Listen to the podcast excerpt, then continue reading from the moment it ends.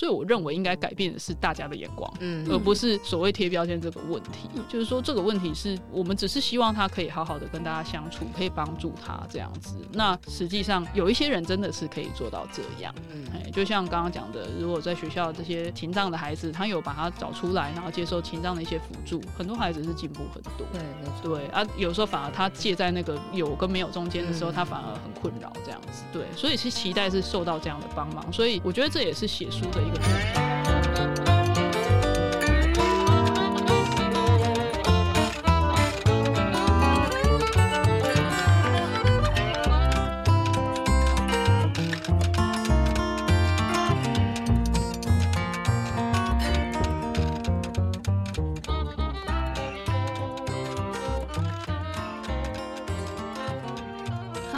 接下来就内文做一些分享。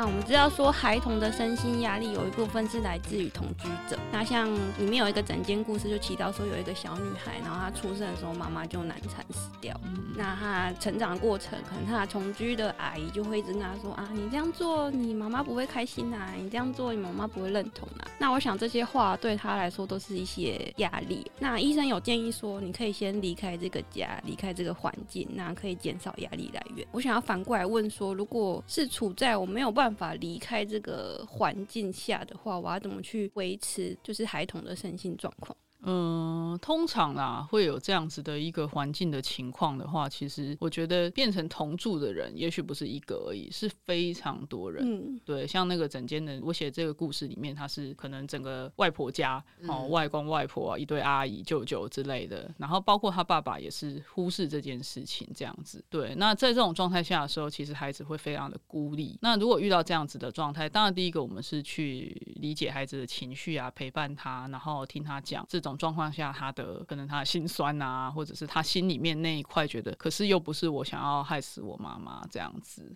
哦，那。为什么要一直拿我妈妈的事情来讲这些东西？那如果这些东西它比较可以出来之后，通常我们当然是希望当事人可以自己有独立的能力去，比如说长大了离开家里面，或者是说自己去告诉阿姨、告诉外婆说：“啊，你们这样讲我很受伤。”这个是我们最希望当事人可以做到的，因为他自己能够做到这些事情，他才有办法保护他自己嘛。可是通常这是最后一步，他很难。嗯，对。所以其实，在这种状态下的时候，如果这个孩子，我觉得他暂时还做不到这些事，我会试着去问他说：“那有没有在这个家里面，你至少还比较信赖的人？”通常还是会有那么一两个啦，嗯、就是比较中性一点，不是他最常跟他讲这些话的人。嗯嗯、那至少让他觉得还可以信赖的某些人，那有可能试试看，请这个人能不能呃来诊间跟我谈一谈，或者是说，嗯、呃，他能不能有事情的时候去找他，然后从他的家庭里面还是找到一些支持的力量。那如果有这个支持的力量的时候，孩子才会觉得说，哦，原来不是所有人都这样子怪我。嗯嗯。那如果在家里面真的没办法，还是会遇到这种家庭哦、喔。那在这种状态下。说只好鼓励他向外发展，哦，比如说学校能不能找一些辅导啊、智商啊，或者是同学也可以哦，因为同才的力量在青少年来讲很重要。那有没有同才可以理解你这个处境？那你可以多跟他们聊天。哦，或是跟他们出去等等这种的，那就至少陪伴他度过这一段还没有办法摆脱家庭的时光，这样子。那十八岁以后，对不对？大家上大学可能就会到外地或什么的，其实他就可以暂时脱离这一段时间，然后茁壮自己的羽翼，这样子。对。可是有一些孩子，他会变成说，他甚至没有办法离开这个让他觉得很受压力的环境，嗯他会自己好像有点被害一样的，要觉得继续要留在这个地方，甚至他们会说：“啊，我大学念南部的就好，而且这样你就没办法搬出去啦。嗯，欸，那这种时候我们可能就要去跟他，就慢慢的去动他心里面的部分，说，哎，欸，你为什么会这样想？你觉得为什么？也许他可能就会说，啊，我觉得我对不起我家里，所以我要留在家里，等等这种。嗯，那就要从他更根本的原因去，可能像其实比较好的方式还是透过智商啦，因为这样子会强度比较强，他们可能才会改变的更快。那让他能够在这个关键时期，能不能做出一些对自己比较有利的决策？这样子。嗯，我怎么突然觉得谢师很像名侦探柯南？我觉得我被疗愈。我觉得好像名侦探柯南要不断的抽丝剥茧，小孩心理跟陪伴者的心理在想些什么？是是是，所以其实最好是都可以去想去梳理这样子。对对对，哦，好辛苦哦。其实也蛮有趣的，但是但是就真的太多，就是会有点无法负担。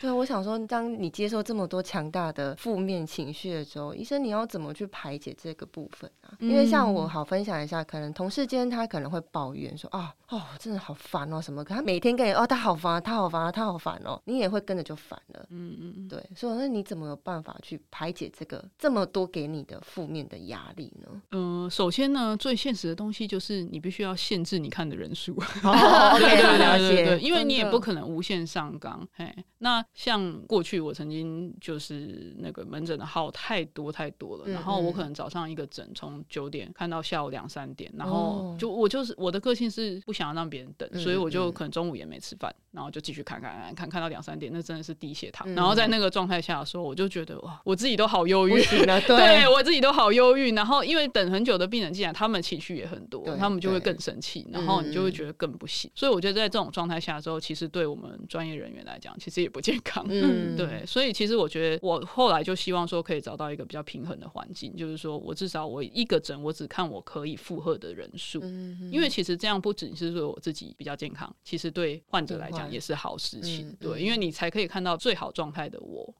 所以，如果你的医生额满了，不要再要求他还是要讲话了。良好的医病关系，对，你只会看到一个疲惫不堪的医生，这样可能也不是什么好事。这样，因为我之前看到疲惫不堪医生是我怀孕的时候妇产科医生，他真的好可怜哦。我跟他从八点半一路坐坐坐坐到三点。对啊，对啊，就是这种。然后中间他不见，他去干嘛？他去接生。然后有一次是我八点生完了，晚上八点生完我大女儿，然后我就十二点凌晨十二点，我看到那个医生说。医生，你怎么还在这里呀？他说：“哦，医生刚刚还又去接生了一个。”我说：“医生也太辛苦了吧？”对，就是很医界过劳跟这种状态是很常见的啦。对，真的辛苦。好，那我要继续分享下一个整间故事哦，是关于选爸爸还是选妈妈的拉扯。因为我还蛮讶异，说会有家长就是带着那种监护权的压力来寻求医师的帮忙。那通常这个状况的话，应该只会有一方出席嘛？那我想问，在这样的情况下，要怎么不片面的，然后去了解整个家庭，然后医师的诊断会直接影响到监护权的判断吗？这个的话，哈，真的，我也很希望有律师朋友可以跟我解答一下，到底我们的诊断书是有多大的威力吗？因为其实我的理解上来讲，以我们恶心界的，应该说医界的通常的做法啦。我们听到的都是当事人，嗯，就是比如说爸爸带着小孩来，那就是爸爸在讲说啊，小孩可能见了妈妈之后一直哭，然后妈妈对小孩有多不好多不好，然后造成怎么样不好的影响嘛。可是我怎么可能因为这样子我就去判断这孩子真的有受妈妈什么样的影响？嗯、搞不好是爸爸对他做了什么啊？嗯，那小孩是爸爸带来的，所以爸爸问他说说，哎，你是不是很讨厌妈妈？小孩也只能说是啊，对啊，乱出去怎么办？对，所以其实，在这种状态下完全不客观，嗯、所以我觉得在这种情况下，我们开出来诊断书都只会是啊，疑似有点焦虑这样子，但是我绝对不会写说啊，因为妈妈怎么样怎么样。因为其实很多的律师他会要求，就跟家长讲说，你带去看恶心，然后请那个医师开一个哦，他不适合给妈妈抚养，或者是说哦，妈妈造成他什么阴影这种的，在此宣告一下，就是一般来讲是不会有人开这种诊断书给你，因为我们根本没有看到那个现场，就算看到一两次现场好了，也不至于做证据。嗯，对，所以我们是不会写这种东西，我们只会很中性的写说。哦，小孩看起来可能有点焦虑，嗯，因为在这种状态下，小孩来诊间当然是焦虑啊，对，所以其实我们根本无法客观的去做一个判断。然后通常遇到这种，我都会觉得这种真的有需要建议说他一定要来看恶心科吗？那来的时候，如果说家长自己的情绪很大，或者是一直在抱怨，其实我们都是在劝这一方不要这样做。嗯，对，就是跟他讲说啊，你要讲这些事情，不要在小孩面前讲吧，这样子，对啊，孩子很辛苦什么的，然后。呃，或者是说，就是说，哎，劝他们是可以扮演一个合作父母的角色哦，就是说，你们虽然是离婚了，但是还是可以当好队友这样子，嗯、就是你们不是情人，但是你们可以当队友，那一起把小孩子养好这样子。那或者是告知爸爸说啊，你如果真的觉得他从妈妈那边回来之后，他都是情绪怎么样的话，那我们可以带他去做什么事情，就是大概会给一些这样子的建议啦。对，但是其实我们没有办法去当那个判决的人。那我觉得实际上这样的诊断书一定非常泛滥，就是因为我们都会被要求要开，因为一定有开过才会有这样有这样的胜诉方式，绝对就会继续下去。那因为我们没办法拒绝开诊断书，嗯嗯，对，所以我们顶多只能写说诊断不明确，诊断疑似什么什么东西，但是一定会有诊断书。那你拿了这个诊断书去之后，我相信说不定两兆的律师都拿着这个诊断书，嗯，我觉得法官应该也都会觉得这个东西，啊，法官自己也知道，对啊，他们应该也会觉得说啊，这东西就是参考就好这样。子，对，所以其实我真的建议大家，如果没有觉得孩子有什么身心状况的话，不要因为这种理由来啦，因为你来的话，其实也是浪费大家的，就变成对我在这边跟你攻防，然后 真的。对啊，真的需要的人没有资啊，你一直如果要开什么，我就跟你说这样不行，然后你又跳针，对，嗯、啊，其实你也很失望，我觉得这种没必要，啊，孩子又再铺路一次说爸爸一直在讲妈妈不好，或妈妈一直在讲爸爸不好的过程。其实我觉得小孩真的当下其实是很拉扯的。对啊，嗯，因为我觉得小孩离婚真的对小孩来说是是好的吗？还是不好的吗？其实我一直在思考这个问题。哎，如果他是一个家暴的家庭，那当然是离婚是好的。嗯，但是如果是因为爸妈的关系而离婚，导致小朋友好像就缺少了一部分的爱，这对小孩好像又又又不太好。所以我都一直在想这件事情。其实这也是因人而异啦。嗯，对啊，我觉得有一些真的就是为了说啊，我因为小孩，所以我不要离婚。然后，可是其实你跟另一半之间的争执是不断的，嗯、然后一直都有非常长期的问题的话，嗯、甚至有些小孩长大还会跟我讲说，我又没叫他不离婚。对，对啊，干嘛一副说的都是因为我？对对对对对对，嗯、因为就有那种比较年纪长的长辈，五六十岁的长辈，他其实他很不喜欢他自己的婚姻关系，但他又讲了一句话说，我觉得离婚这件事情会让我的小孩丢脸，哦、所以我就不离婚了。嗯，那我说天哪，在小孩身上加负这么大的压力，还好他的。小孩没有听到，是啊，对啊，不然那小孩会说，好，原来是因为我，所以我妈妈那么不高兴，他为了我而维持这个婚姻关系。就我觉得小孩也会承受很多不必要的罪恶感。嗯嗯，对啊。不过推广一下啦，就是说现在其实有所谓的伴侣智商嘛，嗯，对。那伴侣智商的部分，就是对于这种可能到底要不要离婚呢，或者是说呃，甚至有些人是离完婚了之后还是可以去做，哦、因为他们可能要讨论出一个怎么去教养小孩的方式。对，那我觉得像。这样的智商的话，会对于这种可能不太和谐的婚姻关系会很有帮助。这样，那有，所以医生，你有做这方面的智商吗？哦，没有，这就是恶心好。对，对对，因为我想说，这种智商会不会智商到那种年纪很大的长辈？对，通常不会，大概都是中年人为主。哦、对，我通常都是转介小孩的爸妈去做这样子。嗯，嗯好的。好，那我继续分享下一个整间故事哦。是有一对因缘际会下认识的女孩，那他们都有忧郁倾向，所以可以互相理解，然后也能互相陪伴。但渐渐的，这样有一方可能会觉得开始喘不过气来，因为可能会听到另一方跟他说：“呃，我现在好忧郁啊，然后可能我现在想要割腕啊，我现在想要吞很多药啊。”那我想要请问医师，就是忧郁倾向的孩子，他们可以互相理解，但也互相影响，那我要怎么去引导他们维持比较稳健的关系呢？这个其实也是三 C 时代，或者说 像 IG 出来之后，我觉得这情况特别的明显哦。早期这些忧郁的青少年，他们其实常常出现的问题是找不到同伴呐、啊，嗯、就是说他们在学校可能他在班上就边缘人，然后他忧郁，然后大家也都觉得他很怪，然后可能就比较少跟他互动这样。可是现在因为透过这些，我不知道也可能演算法吧。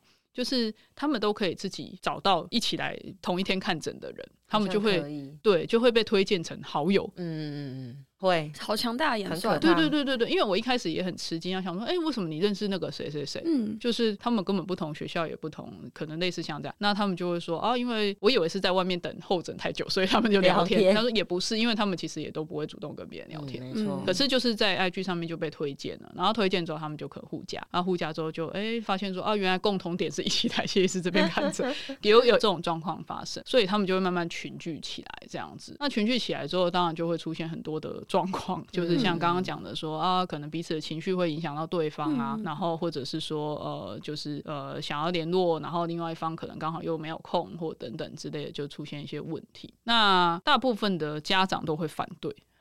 应该会担心嘛？对对对，他们会担心，他们会觉得说啊，这是病友，会不会互相影响，然后就是导致我的孩子情绪反而不好或什么的。但我觉得确实，所以我特别想写这个故事，就是说，哎，我还是有从中看到一些不错的陪伴关系。嗯，当然互相影响拖累的也是有，但是也有那种哎陪伴到后来就真的是还不错的朋友，然后呃也从中学到说，哎怎么跟别人互动这样子。那像这样的情况，通常我都也不会去说禁止他们互动，哎其实你也没办法禁止啊，嗯、对啊，所以其实我都会觉得说啊，那你跟他互动的时候，你觉得怎么样？是开心的吗？还是说你有负担？那你有负担的时候，一定要跟我讲。嗯嗯嗯。那负担的时候，我们就会去讨论说那个负担是怎么样，哪里来的这样子。其实他在这种互动关系当中感到的负担，很多时候也是他在一般人际关系当中会感受到的负担。其实都是一样的，只是事情可大可小这样子而已。那他们可能最大的问题就是说，他不懂得怎么去拒绝别人。就是今天别人当他对他呃一直跟他说啊我要死什么之类的，他觉得很害怕。我觉得哦，我我如果怎么样，他可能会怎么样。嗯嗯。其实这个其实就在一般人际关系当中，就是说啊，别人来要求我做什么事情，我不做，他会不会生气？嗯，其实就是这个。嗯，对。所以其实那就是同样的事。那带领他看清楚这件事情之后，他才比较知道说哦。那其实我可能可以拒绝嘛？对，我说对啊，因为当他这么严重的时候，他的事情其实是医生的事啊，那不是你可以帮忙的嘛？是，对啊，所以你要叫他做的事情是叫他去急诊，或者是叫他来看我。嗯，对，就是这个是我们专业人员要处理的。嗯，对，不是所有事情你都要自己扛。嗯，欸，所以其实同样的话，我还跟蛮多个案讲过，大家慢慢的、渐渐的会去筛选出他觉得可以负担得来的人际关系，这样子。因为我觉得至少他愿意把自己的心情。说出来啊，是因为我觉得忧郁倾向，他有些都是把自己的心事就往里面塞，嗯、然后没有一个出口可以宣泄。嗯、但至少找到有一个人可以依附着，可以倾听他讲话，我觉得也是蛮好的。对，所以如果说真的家长很担心说，哎，自己的孩子有这样子跟病友联络的状况的话，其实最重要的事情就是，请确保你的孩子还是有固定在就医，嗯、或者是固定在咨商，这样的情况，他们会至少有一个人是可以听他说这些事情，然后陪他一起想这样。想要继续之上，我想问一下，就是心理治疗这件事情，就是身心治疗这件事情，会有停止的一天吗？就像感冒会有好的一天吗？嗯、呃，其实当然会啊，就是有所谓的结案呐、啊。哎、哦，对，那所谓的停止，其实大部分的结案都会是因为一些不可抗力的因素，嗯、比 如比如说哦，小孩考上大学了，要到外地读书，所以他在台南这边的治疗结案。哦、那他可能，嗯、他如果还想要，他有可能在其他地方会再找这样子。嗯，对。那或者是说，呃，有时候少见的像治疗师去国外进修，嗯、这种也有可能。嗯、对，当然我们最理想的状态是当事人觉得他自己。的情况，这些议题已经告一段落，嗯，通常是告一段落。那告一段落，他觉得 OK，治疗师也觉得 OK，这种时候其实就会谈到结案。嗯，可是呢，也有可能一阵子之后，他又发现人生又出现新的变化，他可能还是会觉得需要再找治疗师回来去做智商的讨论。那其实也 OK，对，所以当然要结案是可以结案的。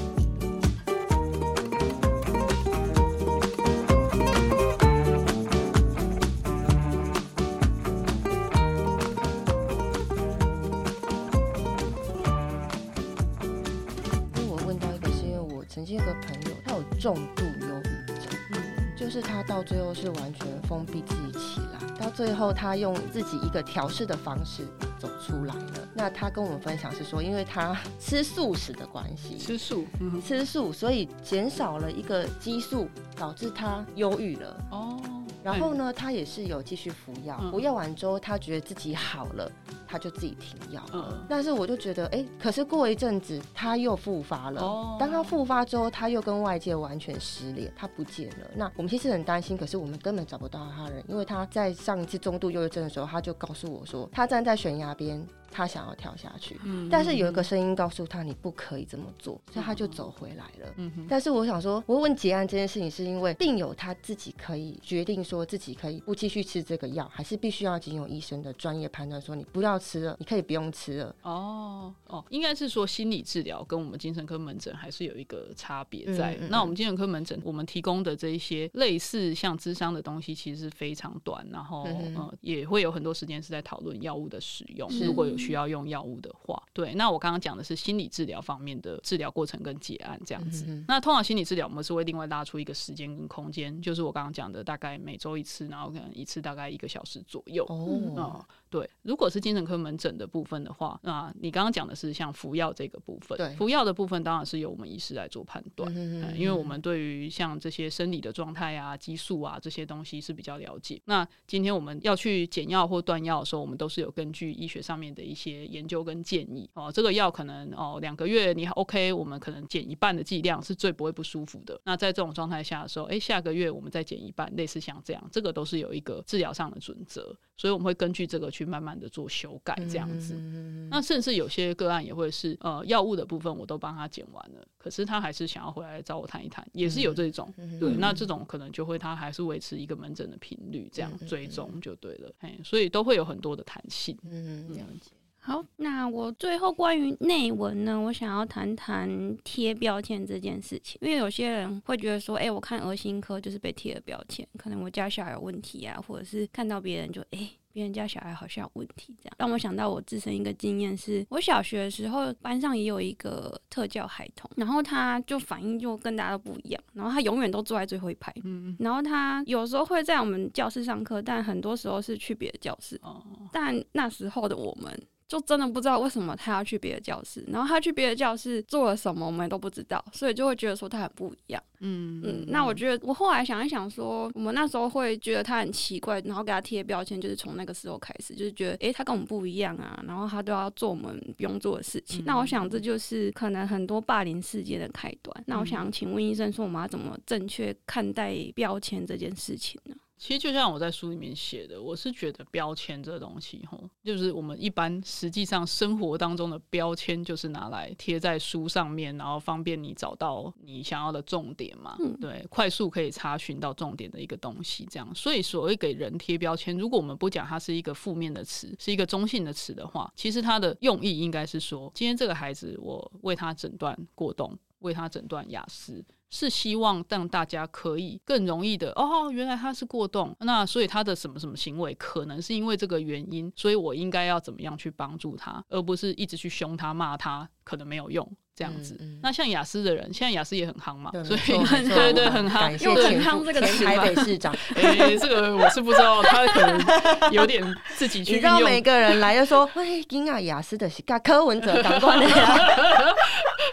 哎、欸、啊，所以其实大家现在对雅思也有一些初步的认识啦。对那有这些初步的认识的时候，其实对于一个孩子说，哎、欸，他莫名其妙在那边很固执啊，嗯、或者是说他讲话都不看人啊，或者他有一些特别天赋异禀的兴趣的时候，嗯、我们会比较容易去理解哦，可能因为他有雅思的特质，所以他这样。然后我期待的是说，大家听到这个之后是比较可以知道怎么样去跟这些人互动，互动对啊，或者是你今天不知道怎么跟雅思的人互动，那我至少可以去买书嘛，嗯，我就哦雅思相关的书买来看一看。就知道啊、哦，原来雅思人是这样，我应该怎么跟他互动？那你至少有一个像索引的东西，你可以去查询。那查询之后，你就知道哎，怎么跟这个人互动。所以其实我们去帮孩子贴上一个诊断的时候，我并不是想要说啊，你很糟糕，或者是说你这样子就是没救了之类的。当然不是这种想法，我只是希望别人可以以一个更快速、有效，而且就是可以更和平的方式跟他互动，这样子。对，那可是我不知道为什么到最后就是，嗯、呃，社会吧，就还是会对于这些标签有他们自己的一些想法这样子。所以我认为应该改变的是大家的眼光，嗯，而不是所谓贴标签这个问题。嗯、就是说这个问题是我们只是希望他可以好好的跟大家相处，可以帮助他这样子。那实际上有一些人真的是可以做到这样，嗯，哎，就像刚刚讲的，如果在学校这些情障的孩子，他有把他找出来，然后接受情障的一些辅助，很多孩子是进步很多。对，没错。对。对啊，有时候反而他介在那个有跟没有中间的时候，嗯、他反而很困扰这样子。对，所以是期待是受到这样的帮忙，所以我觉得这也是写书的一个目的啦。因为毕竟 我每天看诊就只能看到那些人嘛，也有限嘛，名额有限，嗯、所以我觉得写书它可以去推广这个部分，就让大家说啊，其实这些孩子他心里可能是怎么想的。那今天你遇到类似的人的时候，你也许也可以转个想法，嗯，然后就是可能跟书中谁谁谁一样这样子。对，对，那这样子的时候，其实社会当中这些眼光自然可能就。会看能不能不友善的眼光少一点，友善的眼光多一点也好，这样子其实是存着这样的想法。因为我其实高中 后怎么那么多案例？我高中的时候，那时候我当班带，然后突然有一天，我一个同学他不见了，嗯，我找遍了，老师说你去找他，我说好，我找遍了，嗯，学校所有的角落，到最后我在一个我们那时候是长隆女中，他有一个旧楼吧，然后他就躲在那个那栋旧楼的某一间教室的角落，他就缩在那边。我说你怎么会在这里？他说、嗯、我听到有人要来杀我。哎呦喂啊！然后我才长大之后，我才知道他叫做思觉失调。嗯嗯，但是那时候我就赶快去找老师，我说老师，他在那边一直说有人，他一直听到幻听，有人要杀他。但是这个同学给我的印象，他是一个非常乖巧听话，完全不讲话，坐在第一排，然后乖乖在写字的人。我就非常憧憬说，天哪，他居然有这样子的问题。但是当他有这样子的问题的时候，我发觉那时候那个年代学校的做法就是，学生你就带回去了。哦，嗯。当我下次看到他的时候，他是在新楼医院的精神病院，在病房里面。对，那我们进去呢，他一样跟我说一句话：“讲话小声哦，因为有人在偷听你们讲话。”但我进到那个场域的时候，我是很不舒服的，嗯，因为他可能是被判断重度还是怎样，他就被放到那个医院里面，需要住院。但是那个空间很压迫，嗯，就是大家都是有些是在那边敲门的，因为他就是隔着一个窗，然后一直在那边敲门。然后我想说，天哪，这样子的病患在这里会会好吗？哎、欸，其实失觉失调症一百个人里面就有一个，比例是相当高，应该比大家想的高吧？哦、对。所以其实应该说，各式各样的精神上面的困扰啊、疾病啊，在我们身边一点都不罕见。嗯，那所以大家如果可以了解说，哎，这些疾病会有什么样的表现，那以及应该要怎么治疗。像失觉失调症，它就是一个脑部变化非常明显的一个病，所以他其实吃药的话效果还不错。嗯嗯，它就是最需要像你同学的那个状态下，他最需要是药物治疗。嗯，对，因为只要药物治疗让他脑内的这些神经传导物质平衡之后，他那些声音。可能会消失，或者他那些妄想可能会消失。消失之后，他自然就可以离开医院，那他就可以重新去跟大家互动啊，或什么的，再去复健他这一个部分的能力。这样子，对。所以为什么要诊断出每一个疾病？因为每一个疾病它的治疗方式有一点不同，有的就是药物很吃重，嗯，那有的可能是啊、呃、心理啊或者是一些智商啊这些治疗要要进来要帮忙啊，甚至有些孩子他根本不是什么病，他就是可能这个环境不友善，那。可能就得改善环境，这样子造成他心理的压力。对对对对对，那这样子就是只能给家长建议，或是给学校建议这样子。那通常呢，是这三者可能都会有一些问题。嗯嗯。就是可能他有一些脑部的问题，然后可能有一些心理方面的问题，可能有一些环境方面的问题。那这三个我们可能都要想办法去调整，这样子。那我就突然很好奇，就是像特教班，好像是只有到国中还有吗？国中有，所以到高中，因为我想说，儿心科是到十八岁嘛。对。高中是到十八岁，可是我发觉高中是没有特教这个或是资源班这个班级出现呢，所以当这些小孩就这样子了。现在的体系是这样，它有特教班跟资源班这两个。嗯嗯，嗯。那特教班就是集中式特教班，就是说，哎、欸，这些孩子大部分是中重度啦。哦，偶尔有些轻度的，他们就会放在特教班里面。那师生比的话，应该是一比八，嗯，所以他就是会有老师特别的去教导这样子。那资源班就是像刚刚你提到的那种，哎、欸，同学会突然跑去别的教室上课，他会有一些课抽离去，嗯嗯，比如说他国语跟不上，他可能就是国语课他抽去，老师特别教他。哦。那或者有些孩子现在很多都是情绪嘛，嗯，那他就去上情绪课。像这样子，那这个制度的话，目前到国中都还是会有持续这个状况。那高中的时候有个叫综合职能科，我不晓得你们有没有听过，很多学校里面会有设这个综合职能科，大部分是高职。那这个综合职能科。有有有看过是不是？我，我突然想起来，不好意思打岔一下，嗯、是我高中的时候，呃，文隔壁有一位学生，他是妥瑞氏症哦。然后那时候我们是普通科，嗯，然后就这样过了大概一年吧，然后之后就没有再听到他，因为我有时候会在厕所的时候遇到他，然后他就会开始骂脏话这样，呃呃啊、这样。对对对，然后后来就想说，嗯，怎么都没有再看到他，就后来听说他是去了高职科哦，所以那个是只有设在高职部，大部分我听到都在。原来是这样。什么？嗯，因为高中要升学。其实综合职能科它还是需要有那个身心障碍手册才可以进得去。哦，对，所以它其实就是还是比较偏向是大概中度左右、轻度的孩子去读的这样子。对，那那个地方就有点像资源班，他就是还是会老师会特别的帮忙他去学习，像烘焙啊，或者汽修啊，或者是反正就是他们那个科里面会有蛮多东西让他们去学习，那以后培养他职业的这方面的能力这样子。嗯，对。那一些比较可能没有拿到手册，但是还是以前可能有去资源班的一些孩子，他可能是聪明的，那他读普通的高中或者普通的大学，那这些就是由学校的资源教师去帮忙。哦，嘿嘿嘿，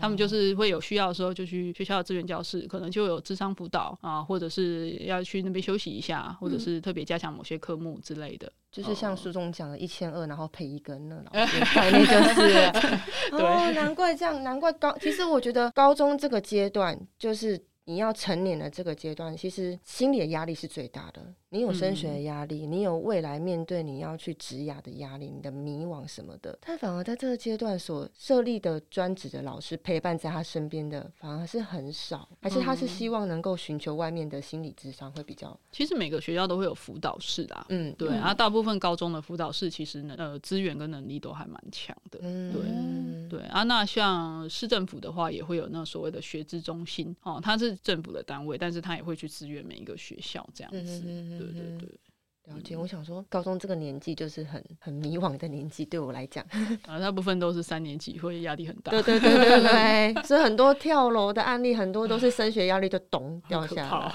对。好，那最后依婷医师有什么想要跟各位听众说的话吗？嗯，我觉得写到第二本书以来之后，嗯、好像我也感觉这个社会有在往前进一些这样子。那当然，呃，像书中的序里面有提到一些现在有轻科的一些困境这样子。嗯、不过也刚好这本书出了没多久，就听到卫福部的方案了，就是那个智商的方案这样。嗯、我想卫福部确实也有注意到这一块，嗯、那就是希望这个部分，不管是真的有需要帮忙的家长或孩子，大家可以不要太避讳这件事情。哈，那如果真的老师跟你说有需要，或者是说你自己也觉得有需要，那其实就可以带过来看诊这样子啊。你如果真的不需要我看诊，我会跟你讲说，你不用再来了这样，因为病人很多。对，没错，专业的判断是是是是是啊。那另外就是希望，当然是希望说，呃，社会的眼光，大家可以如果真的不了解这一群孩子的话，那多看看书哈。啊，现在影音资料也都很多，那大家可以更了解。那政府端当然就是希望可以越来越重视。是这样子，嗯、我也是乐见其成这样。好，那我们的分享也到了尾声哦。那我觉得其实每个人都是独特的存在，没有谁需要百分之百的去满足谁的期待，那也没有谁可以百分之百的了解谁哦。那我觉得最重要的还是把脚步慢下来，然后花时间去陪伴彼此，然后去仔细的聆听对方说的话。那我想改变的缺口就会慢慢出现在你眼前。那今天感谢怡婷医师的分享，也谢谢李昭妈妈。对，然后我想最后就是希望各位妈妈们不要那么焦虑。放轻松，爸爸也一样。对，因为我发觉妈妈们都好焦虑，可能是因为外界给他的责任，嗯，你就是必须承担这些，你的小孩就是你教的，所以你必须承担这些压力。但是我觉得适时的放过自己，其实你把自己做好了，小孩子也会感受到，你们两个人的关系才会变好。其实这本书上也有这样讲，医生也是希望是这样子的依附关系是最健康的。不要想着要牺牲呐，自己要过得快乐。对，没错，一定要快乐。对啊，没有什么牺牲啊，就是要自己要过得快乐，孩子才会快乐。真的，嗯、就是重心随时要拉回到自己身上。对，因为我觉得孩子的不快乐，基本上大部分都是家长赋予的，所以家长快乐，孩子才会快乐。Happy mommy, happy family。好，感谢您的收听，我们下次见，拜拜，拜拜。